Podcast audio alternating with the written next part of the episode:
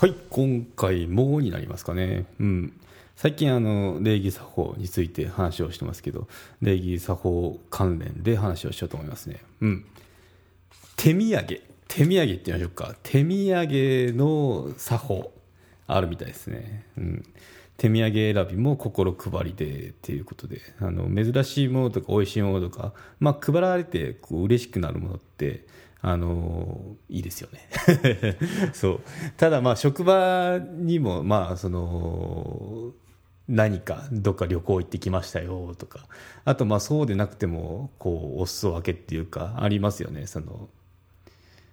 お土産っていうか手土産っていうかお菓子を持ってく時っていうのが、まあ、そこでもその気をつけなきゃいけないよあとまあその取引先にその出張なのかな。行った時に、まあ、これその例えば九州から東京出てきました時にその九州のまあなんだろうお菓子とかありますよねあれをこうどうぞって渡す時とかにも気をつけなきゃいけないその品選びっていうのがあるのでそこをシェアしようかなと思いますね。うん、まあその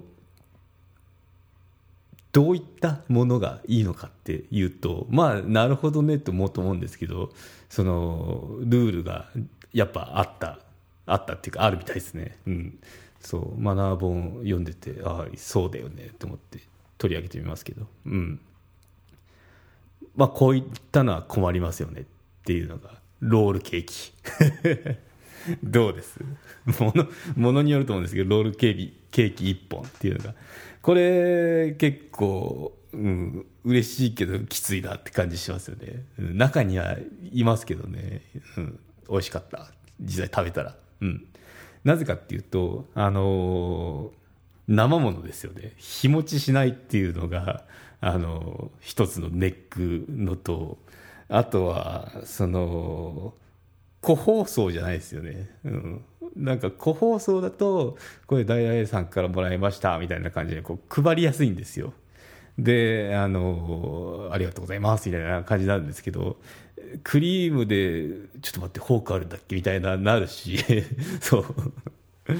ていうのがあの実はある。そう。まあ本当気持ちは嬉しいんですけどね。まあその相手にその気を利か聞かせるんであればなるべくその日がも日持ちしてでまあ放送も個別っていうのがあのまあ、特にそのビジネスシーンだったら職場で食べるのが前提だったらいいよねっていうことですね。うん、そう。やっぱ選びますもんね。選びますもんねっていうかその、うん、喜んでくれるだろうと思って、まあ、確かにその珍しいあの、まあ、ロールケーキ例に挙げましたけど、まあ、そうそういった系。別にロールケーキはに罪はない。なんですけど、まあ、そのそういった気遣いって必要でだよねっていうか、うん、でそうですね。あとはその出どころですね。出どころが分かりやすいのが一番あのいいかなって私は思いますね。うん、そう。まあその九州から東京来ましたっていうような人だったら、まあ、九州、まあ、博多とか、まあ、その地名書いてるやつとかあったらああ大々さん来たんだとかあのなりますよね。うん、っていうのは、まあ、個包装のものが来てで、まあ、例えば48個入りとかだったりしたらその机の上にポンって置かれてるわけですよね。で時にあれ？これあおやつがあると思ってこれ誰からだろうって思うわけですよね。でそこでその説明して回れば全然いいんですけどその出どころの出どころの分かんないものが机に置かれてるっていうのはちょっとあの不気味ではあるんですよね。そうなんでそのどこどこの人どかどこからのものかっていうのも分かりやすいのがまあいいかなって思いますね。うん、なんてその地名ですねもし出張行って帰ってきましたで、まあ、職場の方にその例えば大阪出張行きました時に大阪のものだなとか言ったらあああいつこの前大阪行ったからきっと代々さんだとか気づけますよね。うん、っていうのもありだなって思いますね。うん、そう何も書いてないその無記名の袋が置いてあるって結構あの分かんないですよ。でまあ大丈夫だろうって思って食べては見るんですけど、うん、ちょっと不気味かなっていうのがありますね。せっかくならそのせっかくみんなのことを思って買ってきたんであの喜んで食べてほしいですよね。うん。ということで特にあの大きな会社いたんですけどその時にその夏休みとか冬休みとか大型連休になると、まあ、みんなその田舎に帰ってでまた戻ってくる時にその手土産ラッシュになるんですよね。の時にあのまあもう面倒くさいんでお昼休みとかみんなこういない時に机にポーンってこうあの置かれたりあとはそのそこまで数がみんなの分なければどこそこに置いてあるのでつまんでくださいって、まあ、その場合いいのかな。その場合だったら大々さんからお土産いただきました。とかあの皆さん食べてください。とかこう自分で売ったりするとあ大々さんあのお土産か。って。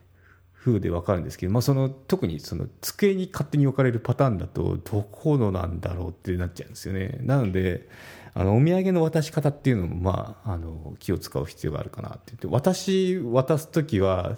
あの配って回ってましたね、うん、勝手に取れこの野郎とかあの机に置いときましたじゃなくてあのどこそこ行ってきたんですよって言ってあの箱持ちながら そう回って「あそうですかどうでした?」とかそこで会話が生まれたりするんで結構あの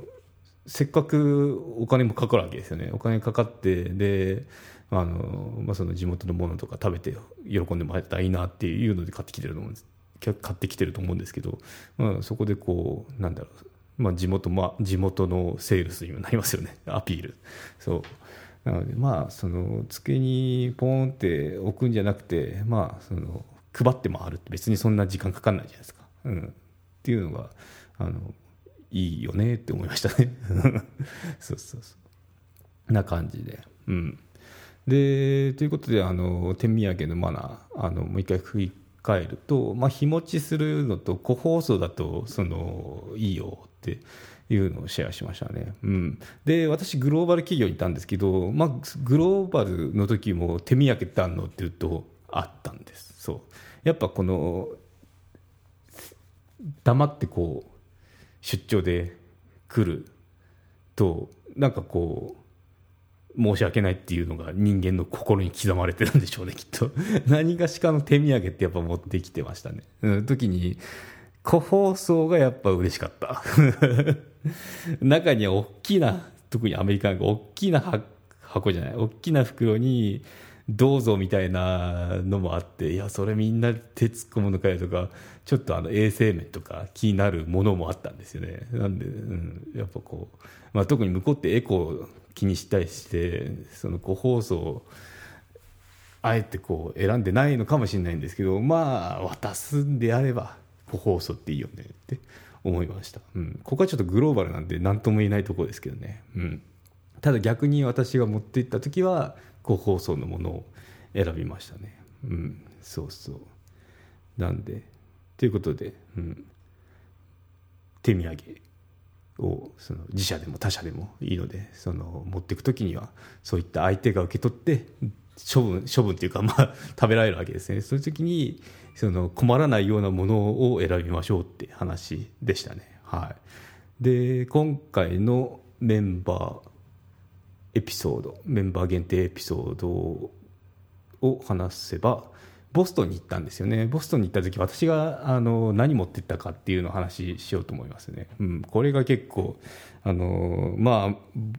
あアメリカ人なのかボストンの私のその職場限定なのかよく分かんないですけど実はこれが好物なんだ彼らのっていうのが面白かったんでシェアしようと思いますね。はい。アップルのポッドキャストでそのサブスク登録できますので、もしよろしければそのメンバー登録して後半の話も聞いていただければなと思います。はい。ということで、今回は無料の方はここまでになりますね。はい。ここまで。マネジク有料チャンネルのご案内をいたします。有料版チャンネルマネジクプレミアムを Apple Podcast で配信中。有料会員はエピソードの前編を聞くことができます。また、有料会員のみのエピソードを用意しております。ご登録して応援いただけると励みになりますので、どうぞよろしくお願いいたします。